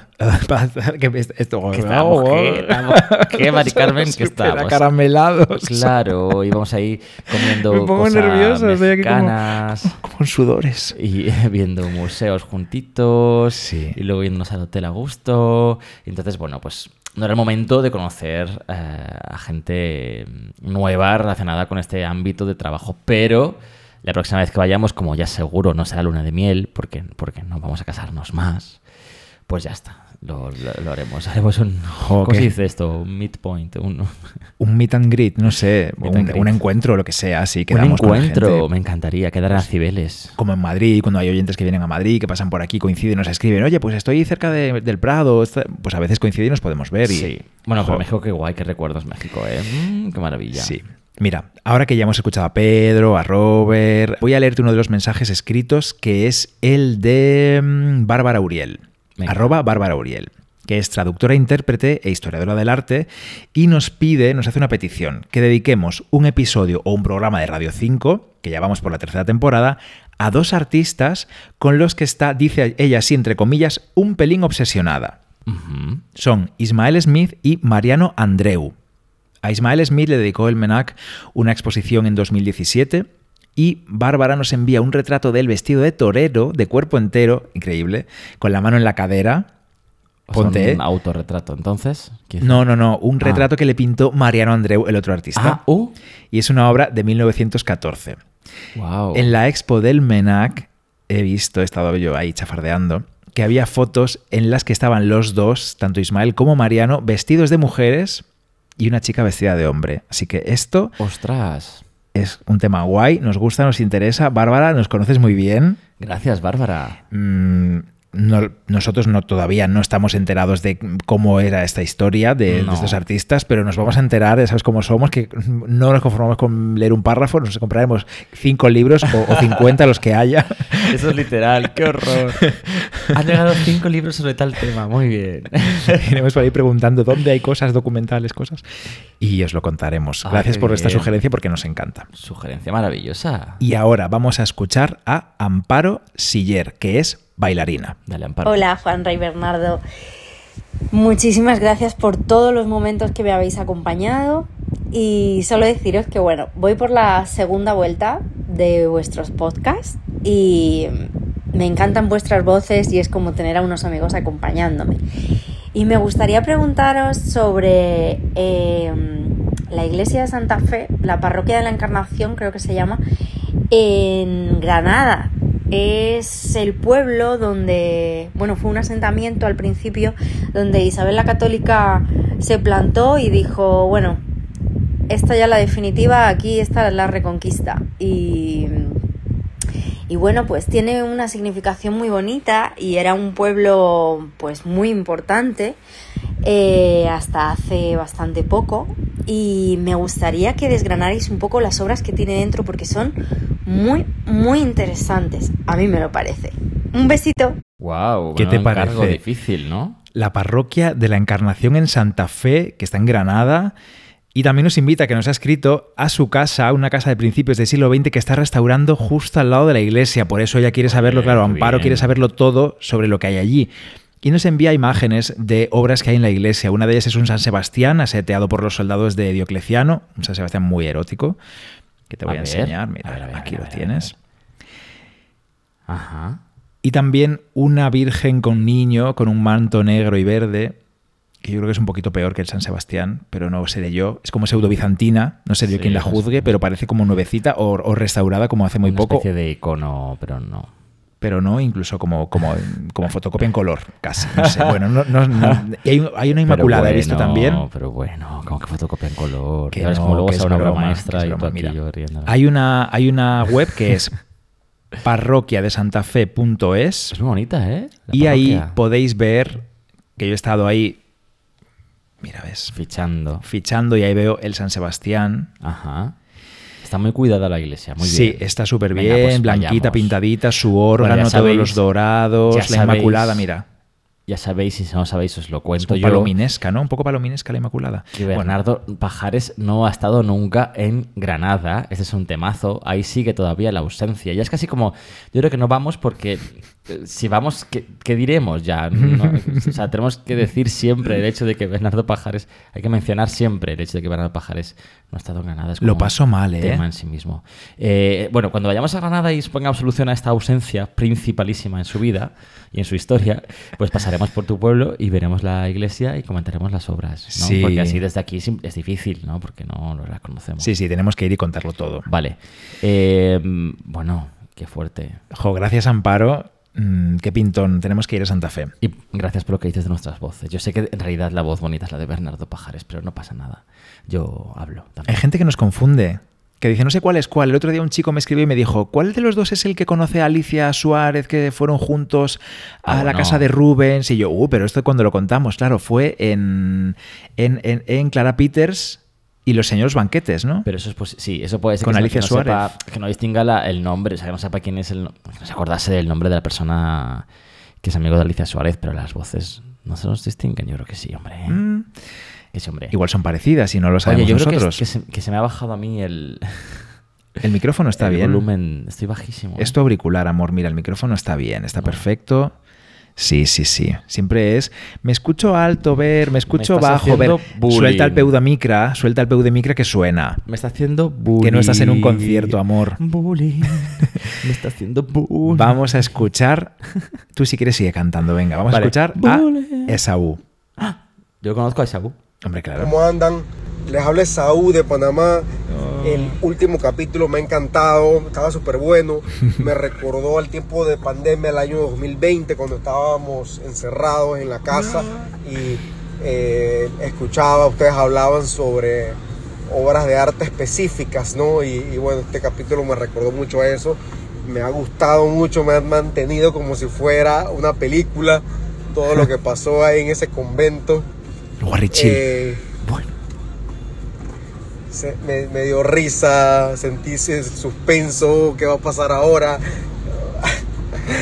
Defin- Definitivamente me, me ha gustado y bueno, espero que para la próxima temporada nos sigan deleitando con estas bellezas de trabajo que hacen. Oh, gracias, Esaú. Siempre Muchas me pregunto. gracias. Que Esaú va, va en el coche. Siempre me pregunto cómo lo hace para conducir por ahí por Panamá Sí. Y, y grabar a la vez, escucharnos, grabar a la vez, porque nos manda muchos vídeos, a veces grabando incluso la imagen, lo que ve delante del coche. Bueno, tú por si acaso no digas esto, no vaya a ser Ay, ay, que ay. le busquen ahora para denunciarle no, por... no graba él, no graba él. Tiene una persona, un copiloto, una copilota, un mejor, que va grabando. a lo mejor allí en Panamá se permite usar el móvil como se permite en Estados Unidos. Como- no sí, lo sabemos. Que en Miami cuando vamos siempre hay gente que está hablando por el móvil tranquilamente y no pasa nada. No, y haciendo lo que sea con el móvil, sí, sí, sí. ¿Sabes que Esaú eh, siempre está cruzando, cuando publica estos vídeos, estas historias, escuchándonos, cruzando el canal de Panamá por un puente enorme? Sí, porque trabaja por ahí cerca. Y, sí, él es eh, ingeniero electromecánico. Y tengo dudas yo ahora. ¿Qué puente es el que cruza? Esto me lo pregunto yo, que soy así. Y pregunto, ¿qué, qué puente es? ¿El puente Atlántico, que está en la provincia de Colón? ¿El puente de las Américas? ¿El puente Centenario? Yo creo que es el puente Centenario. Pero todos estos nombres de puentes de Panamá, ¿te los sabes tú? Claro que me los sé. Ah, ah, sí, de, de- Bueno, no me los sé de siempre, pero cuando veo los vídeos de Saúl digo, ¿qué puente es este? Voy a Google Maps. Anda. Y digo, porque ya sabes que yo la geografía mal, entonces tengo que ver la imagen y al ver la imagen ya me quedo, se me, se me memoriza. Bueno, Saúl, ya sabes, tienes deberes para la próxima vez, mándanos su ubicación. Por favor, en tiempo sí. real. Dinos de- desde qué puente nos escuchas, qué puente es el que cruzas cada día para ir a trabajar. Qué bueno. Bueno, gracias Esaú por Pues está este quedando un... ¿Cómo se llama esto? Un consultorio internacional. Muy internacional. Qué maravilla. Tú te ríes cuando digo, aclara quién es Yolanda Díaz, que hay gente que nos escucha que no está en España, pero pues es que mira. Hace falta, es verdad, tienes razón. Venga, y ahora creo que nos vamos, fíjate, a mi tierra, a Galicia. Mm, maravilla comer Marisquito o marisquiño. Hola, bueno, yo soy Mariña, empanada. eh, os escucho desde hace bastante tiempo y bueno, os venía a proponer, bueno, yo soy historiadora, historiadora del arte frustrada y mm, mi trabajo de fin de grado, que lo acabo de hacer, eh, pues fue a través de la representación de Judith a lo largo de la historia del arte y especialmente eh, la la representación que hace de ella Artemisia Gentileschi. Ya sé Anda. que tenéis un episodio sobre Artemisia Gentileschi, pero bueno, no sé, me parece un tema muy interesante. No es exactamente LGTB, pero bueno, yo creo que lo podríais tratar bastante desde la perspectiva de género y pues no sé, que a mí me gustaría mucho que trabajaseis como la representación de las mujeres en el Antiguo Testamento como Judith, Susana, Salomé. Bueno, Salomé no es del Antiguo Testamento, pero podríais unirlo. Y muchas gracias por el contenido que hacéis, que muchas gracias por darnos visibilidad a la gente del colectivo y pues por todo. Y nada, eso. Wow. Mariña, muchas gracias. Mariña como mínimo está en Coruña, con ese viento. Me imagino Riazor, la calle Rubine, donde yo viví hace años, o esa zona por ahí, el Orzán, zona de Ventisca. Oh. Igual es otro sitio y me lo invento, no sé, porque Galicia, no recuerdo dónde eh. está. ¿Te gusta Galicia, cariño? Me encanta Galicia. Me encanta y es preciosa y se come genial. Y vamos, me iría ahora mismo a Galicia otra vez. Oh, Galicia. Pues iremos pronto. Por favor, tenemos Tenemos que ir. allí a mi familia, a nuestro sobrino. Hay que ir a Galicia. Sí, sí, sí, sí. Pero no vayáis vosotros, que es que es un lugar horrible. No vayáis, no vayáis. No hay nada que hacer allí. Nada que hacer. Bueno, Judith. Judith, ¿qué te parece, Juanra? Pues me parece un temazo, una maravilla. Lo compro 100%. Es verdad que hablar de, de este tipo de mujeres ¿no? poderosas y, y, mm, valientes de la historia, de las escrituras, pues me parece un temazo maravilloso. Es verdad Sí, que ¿eh? siempre que hablamos de feminismo tiramos como de referentes más recientes quizá, ¿no?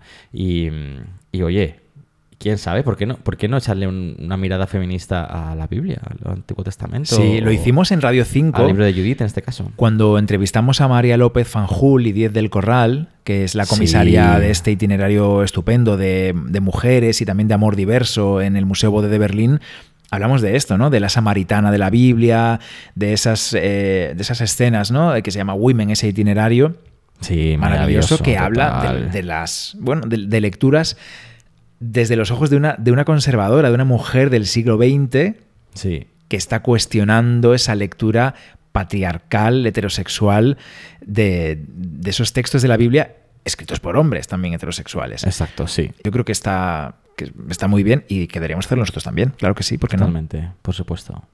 A nuestra amiga Alicia, que hemos nombrado antes, le encantaría también, además, porque ella es muy fan, muy, muy, muy, muy fan, y de hecho ha sido tema de varios de sus trabajos académicos, de, bueno, de otra mujer que a veces incluso se confunde con Judith, que es Salomé. Espérate, no digas más porque tenemos audio de nuestra amiga Alicia. No me digas. Queridos, fíjate las horas a las que os escribo. Que Ay, no sé estoy qué es. llegando a mi lugar de trabajo porque sigo aquí.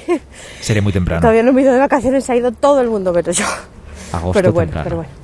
Como en el último episodio habíais pedido propuestas, preguntas y tal, pues yo venía a proponeros un tema que mm, para mí es muy especial, Juanra sabe por qué.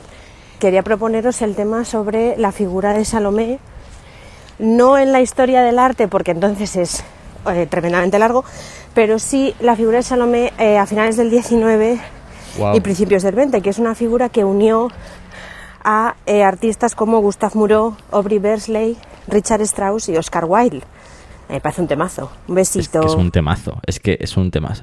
Son dos temazos, ¿eh? Judith, Salomé. Salomé es un temazo absoluto, claro que sí. Bueno, la ópera de Salomé es bastante intensita. Sí, sí, sí, sí, Eh, sí.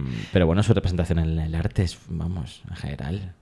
Hay una Salomé a la que vemos todos los días en el museo, que es esa del Strobel, este cuadro enorme que está en el Museo del Prado, en la primera planta, tal cual sales del ascensor, que es esta Salomé y el banquete de Herodes. El cuadro más largo, ancho, Sí. grande, de dimensión Sí, no, no alto, porque es estrechito, es como una pantalla de cine muy alargada, muy panorámica. del museo. Sí, sí, sí.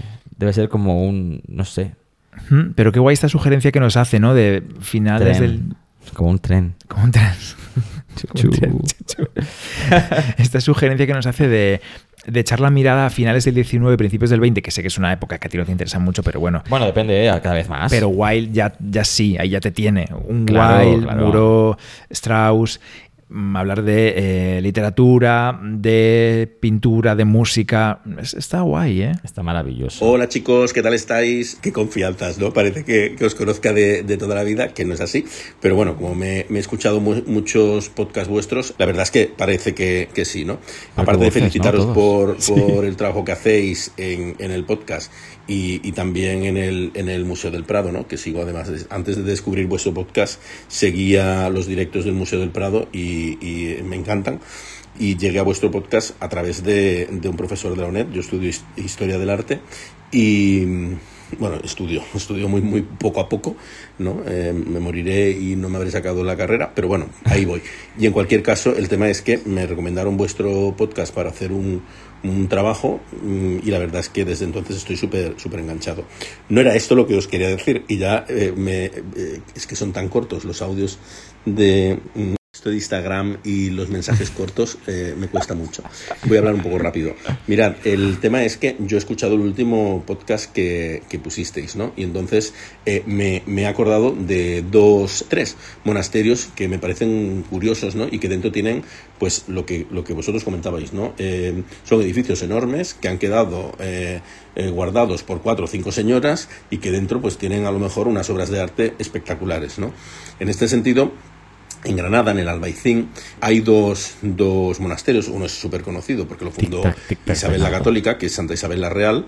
Y entonces, eh, que además, si, si, si sois golosos, si tenéis ese mal, eh, sí, resulta sí. que hacen unos dulces que son espectaculares. Tienes que llamar a, a un timbre y te, al cabo de 20 minutos una, una, monja te abre y te dice aquello de mm, Ave María Purísima y, y, entonces te enseña los dulces que tiene bueno, y puedes comprar lo que quieras. Tienen unas magdalenas que son espectaculares. Bueno, a lo que voy. El tema es que tanto Santa Isabel la Real como el Monasterio de la Concepción, realmente el tesoro, aparte de lo que tienen de, de pintura y de escultura dentro y tal, el tesoro es que cuando, cuando los reyes católicos llegaron y se pusieron a, a, intentar meter a toda costa el cristianismo en la ciudad de Granada, lo que hicieron fue coger y regalar eh, un montón de terrenos a las órdenes religiosas. Estos terrenos tenían casas, ¿no? Y las órdenes religiosas no estaban por la labor de gastar dinero. Entonces, cuando les daban cuatro o cinco casas para montar un negocio, un negocio, un monasterio, eh, un Lapsus. convento, lo que hacían era que bueno, ponían alrededor un, una muralla y ya, ya se quedaban las monjas dentro en la clausura. ¿Qué ha permitido esto? Pues ha permitido que dentro de, estas, de estos dos monasterios, que son los que yo conozco, se han conservado casas nazaríes del siglo XIV-XV, ¿no? Eh, bueno. XIV-XV... Mmm, bueno, el 13-14, sí. El tema es que lo chulo es eso, ¿no? Y de hecho, una de, de ellas eh, se puede visitar eh, sin tener que entrar dentro del convento, que es la en, el, en Santa Isabel la Real, quedó dentro de, del monasterio de Santa Isabel la Real, quedó la casa de, de la madre de Boabdil, de Dar al-Horra, que se, bueno, la casa se llama así, ¿no? Me parece que quiere, la traducción es algo así como la casa de la señora. Bueno, esto era lo que quería comentaros de estos dos conventos, ¿no? Que dentro conservan casas nazaríes. Y luego, a pesar de que me estoy poniendo intenso, eh, también quería comentaros que una vez eh, me voy a poner intenso y, y, y internacional. Eh, pero bueno, como, como sé que os escuchan, bueno, pues el tema es que una vez cuando, cuando visité Arequipa, en Perú, resulta que allí hay un convento que, que, es el convento de Santa Catalina, que es un convento enorme, pero enorme es enorme. Eh, de hecho, llegó a, a albergar como a, a, 500 monjas, ¿no? Y, y, lo curioso del convento tiene dos curiosidades, ¿no? Uno era que las monjas, cuando, cuando se, se, metían, era un convento también de clausura, entonces las monjas, cuando resulta que cogían e ingresaban, eran niñas de bien, de, de familias bien de Arequipa, y entonces resulta que cuando se iban a instalar, se hacían apartamentos, verdaderos apartamentos dentro del convento, y ingresaban con sus sirvientas, ¿no? La no, finca. No iban solas, sino que ingresaban con dos o sirvientas dependiendo del dinero. Supongo que por esto el convento es tan grande, ¿no? Y luego la otra cosa que es lo más Pero curioso bueno. y lo que a mí me, me, llama más la atención es que tiene una pequeña pinacoteca. La pinacoteca son prácticamente retratos, pero lo curioso es que son retratos de las monjas pero de las monjas que fueron más importantes o que fueron más piadosas o, o que por lo que sea se consideró que había que retratarlas, ¿no? Las, las eh, no sé si a lo mejor cómo se llaman esto, las, las madres superioras. Esto es o, normal, o ¿no? Siempre había retratos pero, de las monjas. La otra curiosidad es que eh, se tratan de retratos funerarios, es decir, ah todas las monjas que aparecen retratadas están muertas. Es decir, en algún momento entre que morían y las enterraban, se permitía o se le daba un permiso especial al pintor para que entrara y las retratara. Bueno, siempre me ha parecido un poco curioso. Hay como dos, dos tipos de, de, retrato. Unos están tumbaditas, que se ve que están muertas, y otras están, pues, como posando, pero con los ojitos cerrados. No me enrollo más, que si no, voy a hacer un podcast yo. Eh, un abrazo. Oh, ahí están muertas. Oye, pero qué mal rollo, por favor. ¿Qué te parece? Mira, tenemos aquí a dos que te he traído. La madre Catalina de San Josef, parece que pone, y Barreda. Y la otra es Sor Juana de la Natividad y de Barrera. Pone la fecha de muerte de cada una de las dos. 1770 uh. y 1734, creo que pone. Qué mal rollo, efectivamente. Son retratos de las monjas con los ojos cerrados. Pero aquí están como de pie. Están, no están tumbadas en la cama. Es como un retrato normal y corriente, pero con los ojos cerrados. Vamos, básicamente. Seguro que como tenemos oyentes muy inteligentes, seguro que conocen estos retratos y que y quizás sí también se hicieron en España en, alguna, en algún momento, no lo sé. Están como concentradas también, ¿no? Está- est- están como. Podría parecer que están pensando, que están o Total. meditando, Total. rezando. Total, total. O sea, realmente A mí no me da mal rollo, No da ¿eh? mal rollo porque no sabes que están muertas hasta que lo sabes. Ya, pero cuando lo sabes ya sí que da un poco más de mal rollo. ¿eh? Perdona, esa monja ahí con la cara... Bueno, en fin. Ujú, es verdad. Bueno, Quítalo aquí que tenemos- estamos no duermo al final, ya verás. Aquí teníamos es- es- estas. Ahora me estas toca ver algo de Netflix antes de acostarme. 500 monjas peruanas de clausura que se instalaban con sus criadas, ¿eh? Ojo que no nos olvidemos de esto, ¿eh? Madre mía. Con sus criadas. Te llevas a la clausura a rezar ahí pasando penas, se ¿Pero eran supone. 500 con, con criadas o, que- o sea, sumando ya las Ah, criadas? No, yo creo que sería 500 más cada una, una, dos, tres criadas, cada una lo que tuviera. Pero que a lo mejor eran allí 1500 allí instaladas. mujeres. Criada, yo me imagino criada, su chica, su lavaplatos, su centro de planchado al vapor para tener bueno. siempre el hábito bien puesto. Ay, perdona, o su coche tuneado, Su o su tuneado. pistola, o su espada. Que tienes que ir tú a cosas Bueno, de mujer sí. todo el tiempo. A ver, en un convento de clausura, Bueno, pues anda que no. Pues precisamente. en Arequipa, no sé. Anda, precisamente. Pareces tonto nuevo tú ahora. Convento de clausura de señoras, guiño, guiño. Oye, por cierto- Criada, guiño, guiño. Estábamos escuchando a Carmelo Blázquez, que es fotógrafo, y es que nos envía este audio que estudia en la UNED, como yo, Historia del Arte. Yo tengo ahí en pausa la carrera porque este, no, no me da la vida. Pues no. Eh, ánimo Carmelo, podemos, podemos, acabaremos la carrera, ya verás. Y no olvidemos otra invitación para ir a Granada, otro motivo para ir a Granada. Este, ¿eh? este, este programa está yendo sobre todo entre Granada y Latinoamérica. La- Latinoamérica y Mm. Granada. Es las dos, tenemos que ir a dos sitios y ya está, no pasa nada. ¿Cómo Pues te vamos, quedas? pues esos dos monasterios, Santa Isabel la Real y la Concepción, esos terrenos que Isabel y Fernando el Católico regalaron a las órdenes religiosas, eh, que tenían casas nazaríes, esa casa de la madre de Boabdil, que creo que también se traduce Muy casa de la señora, casa de la honesta Dar al Horra, que está intacta en Santa Isabel la Real, que se puede visitar, hay que A mí- llamar por teléfono. a mí me ¿eh? impacta mm, relativamente, pero a ti, ¿qué? Porque tú, claro, Bernardo, tú eres una persona, un hombre gallego, acostumbrado a la historia gallega, a que los pueblos de Galicia sean, pues eso, gallegos, con su piedra oscura y sus, ser, sus, sí. sus- sus- sus paredes blancas y su... Su uralita, Su verde. sus somieres como Ah, no, yo estaba pensando Como en- en- verjas. No, yo estaba describiendo edificios históricos del centro de las Ah, ciudades, vale. por ejemplo, de Santiago, ¿no? pues eso, sus somieres de puerta. Piedra oscura. Colchón. En el centro de Santiago no hay colchones. Alguno habrá. Piedra oscura, En algún solar. enfoscado blanco, ¿no? Torrecitas muy monas, todo con mucha lluvia, mucha agua, todo el rato corriendo, musgo por todos lados. Pero ¿cómo te imaginas tú Granada? Porque me hace mucha ilusión. Claro, todo el mundo te habla siempre de que tienes que ir a Granada. ¿Cómo te lo imaginas? Porque claro, tú no has estado nunca. Granada me la imagino Pero- verde también, ¿eh? pues no, no. No me la imagino seca como Alicante. No, me- me la imagino verde. ¿No es más- verde? Sí, montañas cerca, pero tampoco es verdísimo. Sí, bueno, es verde, sí. Mucha alergia.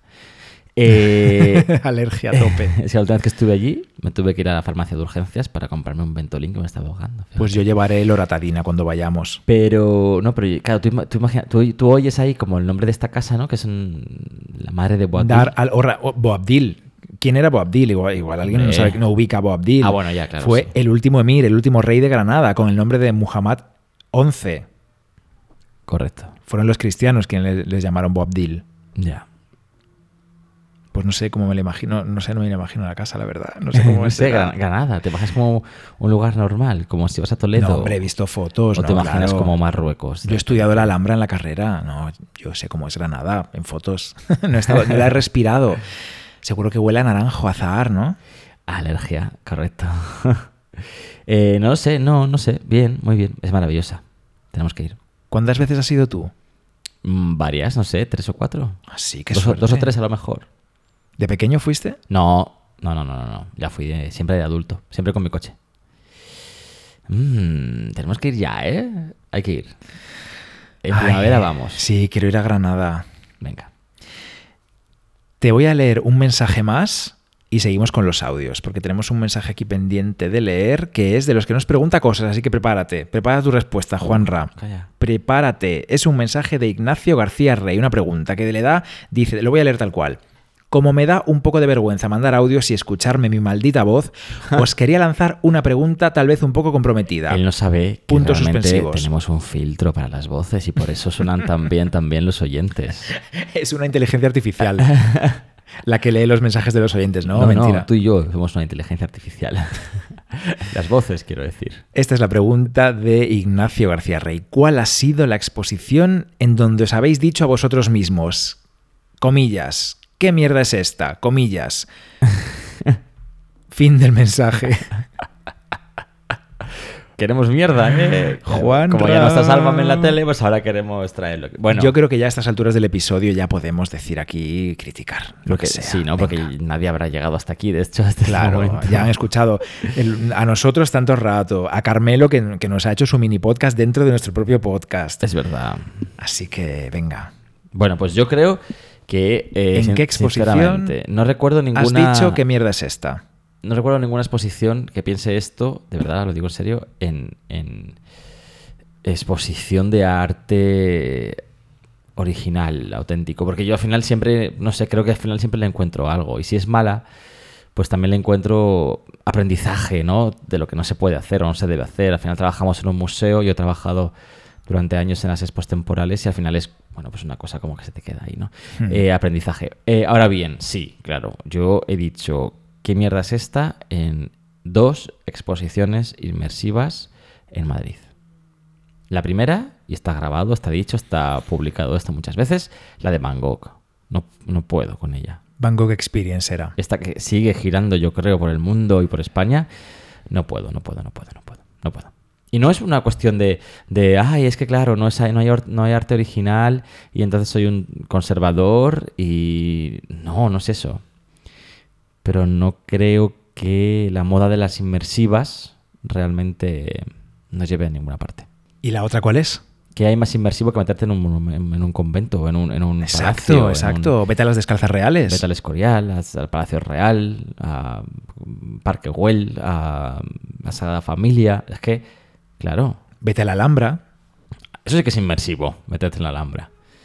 Sí, yo lo de los vídeos estos así en pantallas alrededor de ti no, no lo veo. La otra, jo, la otra es que es un poco más así. Sí, bueno, la otra, y yo creo que si escuchan arte compacto siempre, si rastrean por ahí, van a saber cuál es. Sí, una que, que, que, ¿no? que exponía, no, exponía, no, que proyectaba obras de arte de un artista mm, aragonés. Nombre del famoso artista aragonés que empieza por G. Tiempo. Ya está. Un apellido, en verdad. Apellido, apellido correcto. ¿Y tú qué? No puedo decir ninguna, realmente. Venga, hombre, me acabo de mojar yo y tú no te vas a mojar. Realmente no, no hay ninguna exposición en la que yo haya dicho, ¿qué mierda es esta? Ni siquiera las inmersivas que acabo de nombrar yo. Bueno, tú me viste en las inmersivas, a las dos fuimos juntos, además, que no siempre vamos juntos, atención a todas partes. Atención. Hay exposiciones y exclusiva. museos y lugares a los que vamos por separado, incluso puede que salgamos por la noche por separado a veces. Eso ya lo hemos dicho. Bernardo Sí. Pajares, en exclusiva, no vamos a todas las expos juntos. No somos como Filimili. No, y a veces nos invitan a cosas y uno puede ir, otro no, pues va uno y ya está. Habitual. Pero es que ninguna me ha parecido. Es verdad que, a ver, las inmersivas no son, no son santo de mi devoción, no son mis favoritas, las que hemos visto. La de Van Gogh Experience, de todas maneras, me gustó más que la otra. Madre mía. Aunque no olía, yo me quedé con eso guardado, que se supone que había olores y yo allí no olía nada más que lo- los perfúmenes de la gente. Son tus Fúmenes, perfúmenes, mujer, los que me suliberan. Pero, mira, esto no estaba preparado. Pero Nada está preparado aquí. sí que. Mira, alguna vez he pensado qué mierda es esta en alguna feria de arte contemporáneo. Ah, sí. Porque, Normal, sí. Sí, ahora que lo pienso, sí, claro. porque a veces hay obras que detectas enseguida que están puestas ahí para epatar y dices, bueno, pero a ver, ¿pero qué? ¿Qué? ¿Esto qué? Sí, puede ser. Sí, correcto. Sí. Sí, sí. O feria sí. de arte en general. A veces hay ferias de arte pues que también tienen cosas de relleno. ¿Qué No coño? llega- Claro que sí. ¿Verdad? Hay Dilo. expos de mierda de contemporáneo. No, me encanta arte contemporáneo. Y me encanta los artistas vivos, conocerles, que me cuenten su obra, comprar obra de arte contemporáneo. Me parece apasionante. Apoyada a los artistas, apoyada a les artistas vives. Es artistas. Pero sí que es verdad que hay ferias en las que... Ferias, ferias, más que... Más que exposiciones son ferias en las que se intente, bueno, sí, intentan vender tal, ¿no? Pero bueno, Sí, oye, pero en cambio estuve en Feriarte, me gustó mucho. Mira, esa fue una de las que fui yo solo, que coincidí con, con un sereno, con Sonia Taravilla. bueno, pero en Arco también hay cosas muy bonitas, en fin, eh, bonitas y buenas, quiero decir. Sí, en estampa siempre, vamos a decirlo, en, en Drawing siempre. Room. A Sí, ver, que sí, sí, que sí, ya está, qué bien. Ok, a mí me encanta la Semana del Arte Y Contemporáneo. luego es que de los museos, es que, mm, es que siempre sacamos algo interesante. Ahí no ha pasado nunca. En los nunca. museos de México, el. Amparo, el Tamayo, Mm, el, el Palacio de Bellas Artes, que increíble con los murales de Rivera y todos los demás. Es que tenemos tantas cosas por contar y por, de verdad, increíble. Es que siempre sacamos algo bueno, aunque haya obras que te interesen menos que otras. Claro, sí. Sí. Hay temas A maravillosos, mí lo que me pasa más habitualmente, y es por lo que decía antes precisamente de mi información y mi trabajo, que me pasa más que a lo mejor voy a un lugar, a una, a una exposición, y me parece horrible la forma de exponerlo, ¿no? La museografía, el color de la pared, eh, la iluminación, o cómo están escritos los textos, o cómo están impresos los textos, o cómo están enmarcadas las obras, o cómo están pintadas las paredes, no solamente por el color, sino por la presencia constante El de rodillo. marcas del rodillo que te fijas en eso porque, claro, es tu trabajo, claro. que me molesta muchísimo. Entonces, ese tipo de cosas me han pasado, pues es que diría que muchísimas veces, ¿no? Aquí se ve mucho el colgador. ¿Por qué han dejado el colgador a la vista? No lo han pintado. Bueno, puede quedarse a la vista, depende del color del colgador. Bueno, en fin, que sí, que, Oye, que eso me pasa a mí más porque soy más. Hablando de museografía, nos flipó la del Museo Sumaya en México también. Sí, muy chulo. ¿Cómo te quedaste con aquellas obras que estaban colgadas que se podían ver por los dos lados? Con esa, ¿Cómo se llamaba ese sistema? Es que no sé, como, era como un metacrilato, ¿no? Estaban puestas como sin, sin pared. Correcto, sí, sí, para No pelas sé cómo explicarlo. Por cierto, en el Museo del Prado, en el Museo del Prado se va a inaugurar próximamente, en noviembre, una exposición sobre las traseras de las obras de arte, sobre los reversos. Los reversos. Esto parece un homenaje a Estrella de Diego, pero creo que no, no iba por ahí la intención, porque no, No. Estrella de Diego no está en la expo, pero Y se van a exponer eh, cuadros a doble cara, eh, vamos a poder ver eh, etiquetas históricas de los cuadros, anotaciones de los pintores que hacen por detrás. Bueno, bueno, bueno, bueno. Eh, en fin, muchas cosas. Qué Mm, guay. De- Interesante. Decía lo de Estrella de Diego porque quien no haya leído El Prado Inadvertido, ahí ella tiene como motivo recurrente las traseras del Museo del Prado, las traseras, lo que no se ve, empezando por la trasera de ese cuadro que pinta Velázquez en Las Meninas, que es lo que vemos todo el rato y no sabemos qué está pintando. Las traseras del Prado. Pues sí, ese es el punto también de partida de esta exposición, sí. Venga, tenemos otro audio, vamos Yo terminando tengo- ya. ¿eh? tengo un audio, ¿eh? Ah, ¿tú tienes uno también? Sí. Ah, pues este. Venga, ¿quieres poner tú el tuyo? Venga, dale. Es un poco largo, pero muy interesante, Venga. ya verás. Eh, Nada superará el mini podcast de Carmelo Blázquez. Oye, pero que muy, muy agradecido. Que nos ha encantado, Carmelo. Viva tú. Hola, buenos días. Eh, bueno, Hola, Hola. amiga. Habla, habla, que te oímos. os quería Está mandar tímida. este audio pues un poquito para, para agradeceros eh, algo que va a suceder en mi vida y, bueno, pues eh, el motivo de agradeceroslo es porque los dos participáis de forma directa en que esto vaya a suceder. Eh, yo me empecé a interesar por, por el mundo del, del arte, ¿no? Eh, desde pequeñito, porque, bueno, pues por circunstancias que pienso que desgraciadamente la mayoría de las personas que pertenecemos a- al colectivo LGTBI, pues al final necesitamos algún espacio seguro en el que comenzar a, a desarrollarnos y, y en el que tener nuestra, nuestra intimidad, ¿no? Y en mi caso pues fue la, la introspección y esa introspección me llevó a, a copiar mucho, a fijarme eh, en, en lo que dibujaba, en cómo dibujaba, ¿no? Eso poquito a poco pues eh, lo fui desarrollando y mis padres eh, se dieron cuenta de que quizás esa faceta pues la podría explorar, ¿no? Y, y potenciar un poco más. Y así fue como me apuntaron en un taller de, de arte en el que estuve como alumno pues como cerca de 12 años más o menos Guau. y lo tuve que dejar pues por cuestiones de, de la carrera, ¿no? Eh, Esta voz me suena. abandoné completamente eh, el- la faceta artística hasta que llegó la pandemia y esa situación que, que tantas cosas eh, nos ha arrebatado, ¿no? Pero que también ha supuesto muchísimos eh, puntos de partida y, y ha generado pues nuevas, nuevas relaciones y, y ha abierto muchas puertas a, a muchísimos mundos y a muchísima gente, ¿no? Y bueno, pues en mi caso fue el, el descubriros en, en esos días interminables de, de guardia y, y de posguardia durante, durante la pandemia. Eh, me enganché completamente a, a vuestra voz, a vuestro hacer, a vuestra mesa comedor, ¿no? Eh, y volví a, a encontrar esa sensación de, de espacio seguro, de, de sitio en el que permanecer un ratito de forma confortable. El caso es que después de, de escucharos durante muchísimo tiempo, pues bueno, pues ya me picó el gusanillo y, y empecé a explorar otras muchas cosas relacionadas con la historia del arte. Eh, empecé a hacer bastantes cursos, eh, acudir a muchas exposiciones, visitas guiadas, ver conferencias, acudir también como, como oyente a conferencias.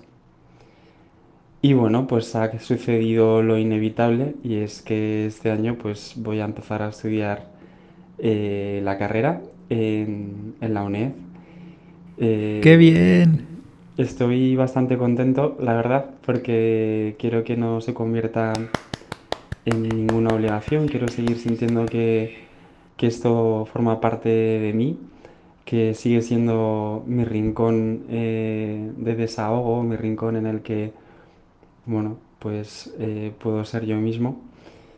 Y nada, eh, quería compartir con vosotros la ilusión de, de poder llevar esto a cabo Oh. y agradeceros eh, pues el empujón que, que me habéis dado y que supongo que le estaréis dando a muchísimas personas y, y también pues la construcción de, de esa, de ese salón comedor Mm. en el que todos nos sentamos a, a tomar un vermú o, o a tomar un café con vosotros y a disfrutar de, de- de vuestras voces, de vuestros silencios y de vuestras miradas, ¿no? Eh, os mando un saludo súper grande y estoy deseando abrazaros otra vez a los dos. Y otro saludito al pequeñajo. A Sebastián. ¿Dónde está Sebastián? Que hace mucho que no lo veo, por Estaba cierto. dormido por ahí. Mm, Estaba encima de la mesa hace un rato. Pss, Está ahí mirando la cámara, ¿no? No lo veo. Bueno, que este era el, la voz de Alex, eh, Doctor Pupete. Doctor Pupete, ya decía yo que me sonaba. Una voz que nos llegó a, a- a nuestra vida a través, efectivamente, como él dice, de, de la pandemia y de los programas de, de confinamiento. Sí, sí, sí. Así que nada, oye, Alex, pues enhorabuena, lánzate a estudiar arte- historia del arte. Llevamos ya unos cuantos oyentes hoy que nos cuentan que van o están estudiando por la UNED Historia del Arte. Sí, o que están Eh, opositando temas relacionados con los museos y la cultura. A mí me encanta que se animen a ello y que nos digan que el- tenemos algo que ver con esto, ¿eh? Pero por favor, no queremos luego denuncias, ¿eh? Si, si, si- Si la carrera es muy difícil. Bueno, Bueno, pues, muy, muy difícil no, pero, ¿sabes? ¿sabes? Señor, este señor es médico, pues no le parecerá difícil historia del Claro, arte. por eso que decía lo igual de las sí, guardias. que igual sí. Por cierto, Alex, si quieres libros, eh, yo te presto los que tenga, tuyos son. Eso es. Besos también a, a Pablo y a Javi. Venga, ¿qué más? ¿Qué más? ¿Vas a poner Me quedan más? dos audios. Venga, dale, dale, dale, dale. Vamos ahora, estábamos en Madrid con Doctor Pupete y ahora nos vamos, ¿sabes a dónde? No. A Mallorca. Será Maravilloso viajar hasta Mallorca. Soy Carmen. Como compactor casi fundadora que soy, hago una petición formal a través de este documento para que Oh. se organice un capítulo de arte compacto que se titule Madrazo Mafia. Gracias. ¿Qué te parece? Me encanta la contundencia, el- el- el- la, la- la- la seguridad de esta persona de Carmen y cómo viene exi- exigiendo y pisando fuerte. Carmen, así se va por la vida. Te vamos a hacer puto caso, claro que sí. Vamos a hablar con una persona que es experta en los madrazos, que va A venir, va a venir a esta mesa, ya te lo digo yo, no adelanto nombres, pero sí que, porque así encontramos a alguien y ya está. Y si no hago yo de esa persona, sí, sí, soy expertísimo. Con una inteligencia artificial, ¿no? Exacto. Que se siente aquí a contarnos cosas de los madrazos, porque efectivamente, efectivamente, amiga, eran una mafia. Sí, los epistolarios son increíbles, esas cartas que se mandaban José de Madrazo y Federico de Madrazo y el resto de la familia y hablaban y cotillaban y criticaban, son increíbles. Queremos un especialista para no tener que leerte tú el pistolario ahora, claro, porque... No, te no, bueno, los- eh, ahora son no va a ser, pero, eh, Eternos. O sea, son como de Maravillosos. 1500 páginas cada uno. Son preciosos. Son preciosos. ¿Puede ser precioso algo así? Puede ser precioso algo así. Imagínate que un día de repente cogen tus conversaciones de WhatsApp y las publican en modo libro. Y dicen, ala, aquí, te- aquí tenéis la intimidad de Bernardo Pajares con Juan Rasanz. Ahí lo lleváis. Bueno, pues si tú las guardas y las publicas, porque esto ha sido así, las cartas han llegado a estar publicadas no porque la familia las ha heredado y las ha donado. Sé que no es lo mismo, ¿eh? porque el género, el género epistolar, o sea, quiero decirte, las cartas eh, pues te- tenían una serie de contenido interesantísimo y volcado ahí a posta, claro. El contenido de las conversaciones de WhatsApp, imagínate, o de, lo- o de los directos. menos interesante De los mensajes directos de Instagram. Llevaría muchas imágenes. lleva- llevaría igual, según de quién, igual un- unos nudes. Yo a veces. Unas cosas. Yo a veces estoy Una hablando foto con de estoy mis aquí amigos. esperando el autobús. A veces hablo con mis amigos y les digo, mientras estamos hablando, les digo, si esta conversación saliese algún día a la luz, no tendría mm, futuro. Estaría presa. Me tendría que suicidar. Oye, no digas eso ni en broma, ¿eh? Bueno, es que claro, es que no sabes lo que digo yo por ahí. Bueno, pues no quiero saberlo. Esta era Carmen de Mallorca, arroba. CRMTNZ.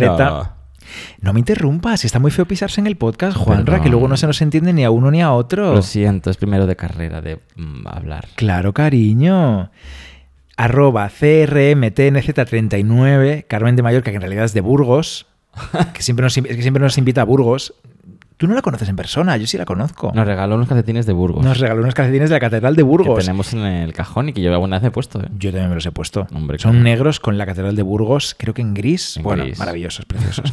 Gracias, Carmen, te queremos. Compacter casi Yes. fundadora, como dice ella. Y ahora, para cerrar, tenemos, chan, chan, chan, chan, chan, a la persona que dio origen a que hablásemos del Cristo de Velázquez en el episodio anterior. Juanra. Anda, el chico... ¿Te acuerdas de Jesús Colmenar? Jesús Colmenar, que había Que escuchado estaba- este... El de hace 25 millones de años. Los escuchado podcasts del los- confinamiento. Sí, sí, sí. Y que estaba ahí escuchando todavía algunos de hace mucho tiempo y que sí. Y nos entonces- mandó un audio. Escuchó los que nos mandabais en, en el confinamiento y dijo, yo también quiero Pues yo también quiero audio". ahora, aunque sea dos años después, participar Correcto. y tal. Y entonces recuerdo, sí señora. tenemos audio de Jesús Colmenar. Hola Juanra, hola Ver. Bueno, tengo que deciros que, que me he escuchado el capítulo de hoy del Cristo de Velázquez porque salía. Ah, que sepáis que ya me siento de la familia y ha estado muy guay, la verdad. Y, De la familia pues Monster. Que deciros que yo sigo poquito a poco, estaba de hecho a medias con el de Antonio Palacios, con el arquitecto de los edificios de Madrid y como justo ha salido este, este podcast hoy que ya os ibais de vacaciones, pues nada, pues que me lo he escuchado y nada, que, que me ha hecho mucha ilusión. Y nada, que yo tenía una pregunta que haceros. Nada, simplemente que igual a lo mejor es que no he llegado, eh, porque hay muchos podcasts que me quedan todavía por delante, pero es que mm, habéis tocado pues grandes artistas pues de la talla de Velázquez, de Sí. Goya, Sí. Frangélico, Caravaggio, ¿Quién falta? eh, como mogollón, pero es que de Falta momento Miguel no he escuchado ninguno de mi artista favorito. Que No mi hemos artista hablado favorito de Miguel es Ángel. nada más y nada menos Mira. Miguel Ángel. que Bartolomé Esteban Murillo.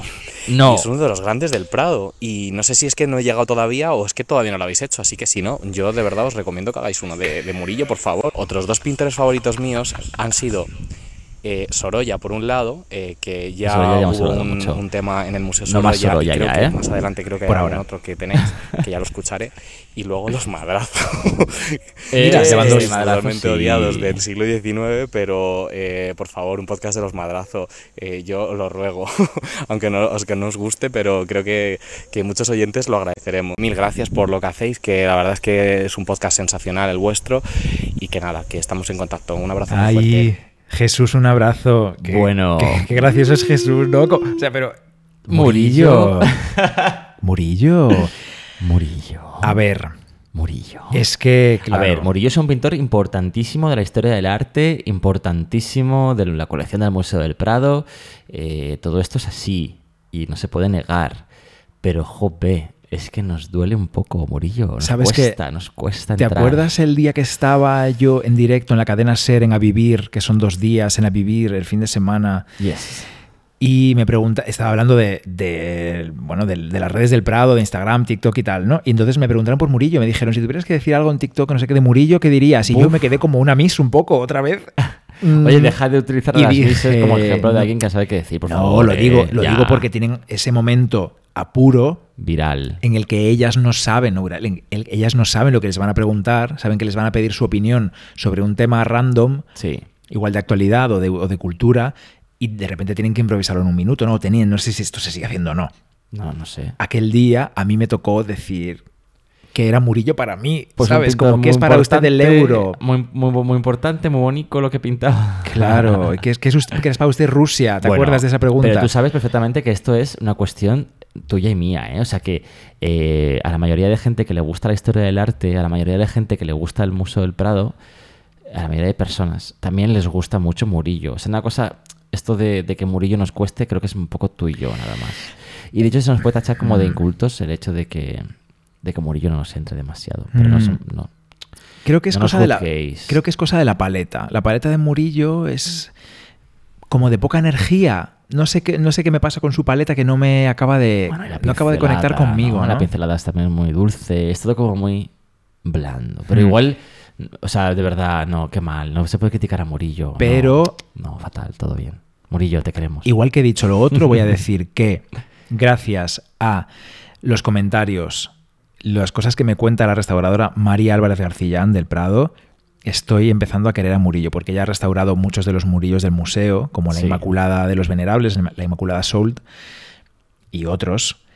Y por las cosas que ella me cuenta, por los arrepentimientos, por lo que ella me cuenta de la técnica de Murillo, estoy empezando a quererlo un poquito más. Venga, yo creo que, sí- venga, sí. Si algún día hablamos de Murillo será para precisamente aprender sobre él más y quitarnos de encima esa sensación de, de caspa que nos da quizá, ¿no? Venga. Hay que quitársela de encima porque Murillo mola en realidad. Verás que al final Jesús Colmenar, que es arroba jacolmenar en Instagram, vas a conseguir que hagamos un episodio no de Miguel Ángel, que también tenemos que hacerlo, sino de Murillo. Disculpad nuestras ignorancias. Y, y los madrazo, por supuesto que sí, esas cartas que se enviaban entre ellos eran... No, no, esto va a ocurrir, va a ocurrir, va a ocurrir, va a ocurrir. Y para terminar, Juanra, tengo una última hora. Última hora. Tengo una última hora. Pactómetro. No. Maricómetro. No. Tenemos otro audio de Jesús Colmenar porque resulta que en las últimas horas se ha puesto al día con todos los episodios de Arte Compacto. ¿Qué dices? ¿Todos? Todos. Ah, Durante el verano se ha escuchado absolutamente todos. pero Jesús. Sí. Dice que uno de los episodios que más le ha gustado es el 61, El Prado en Femenino. Hombre, normal. Who Run the. Prado Girls con Noelia García Pérez, que le mandamos un beso enorme. Hace poco ha ganado un premio además por este proyecto tan maravilloso. Correcto. Y también nos dice Jesús esto. Luego me ha pasado algo también súper curioso y es que en el podcast que me publicasteis resulta que una antigua compañera mía de la universidad lo escuchó y me escribió. Hacía años que no nos veíamos, que no hablábamos, que no sabíamos el uno del otro y hemos people. vuelto a retomar el contacto gracias a vosotros. De hecho, me dijo que os iba a hacer un audio o que os iba a escribir o algo diciendo este, este acontecimiento.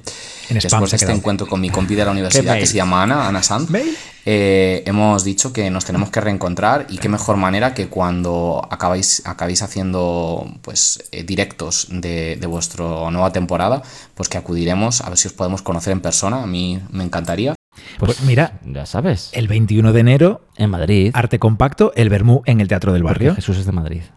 Creo que sí. Sí, Pues- sí, sí, porque decía que vivía cerca Ah, de... sí, mm, que le puso un pitido. Sí, sí, sí. Pues Jesús, eh, ya sabes, en enero nos vemos.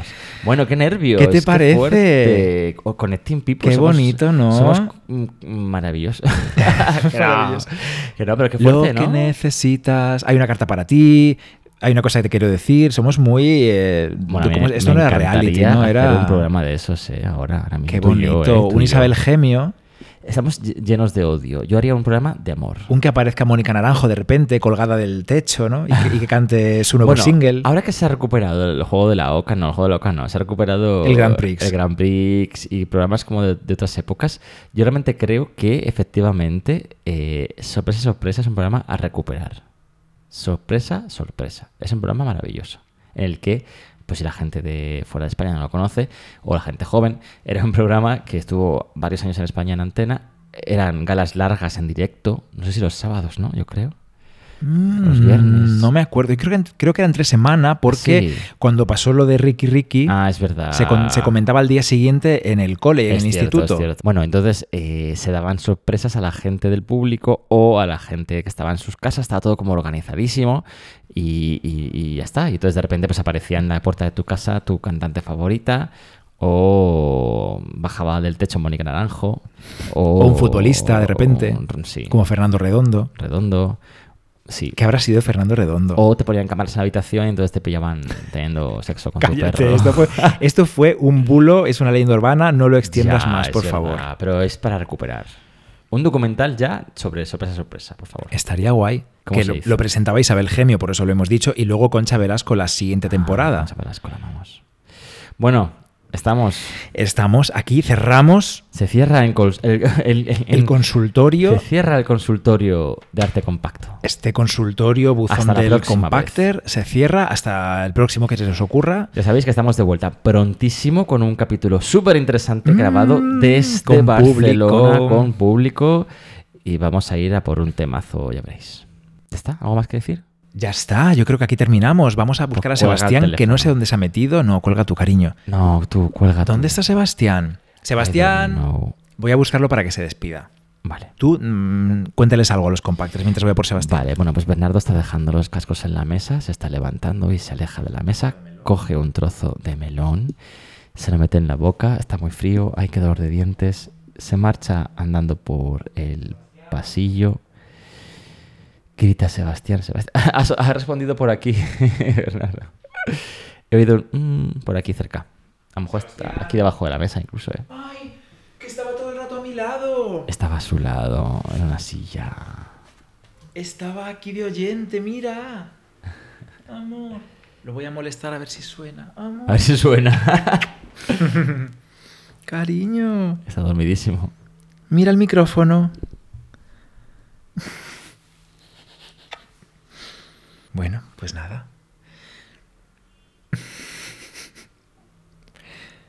Hazle una foto y la publicamos con el carrusel de este episodio. Sebastián, Sácanos guapos, ¿eh? ¡Ay! ¿Qué pasa? di algo. Sebastián. Pues me voy a seguir leyendo. Alana Portero. Ahora venga, tira. Vamos. Hasta la próxima. Chao. Os queremos. Arte Compacto, el mejor podcast del mundo mundial. Y si no, ven aquí dime lo contrario.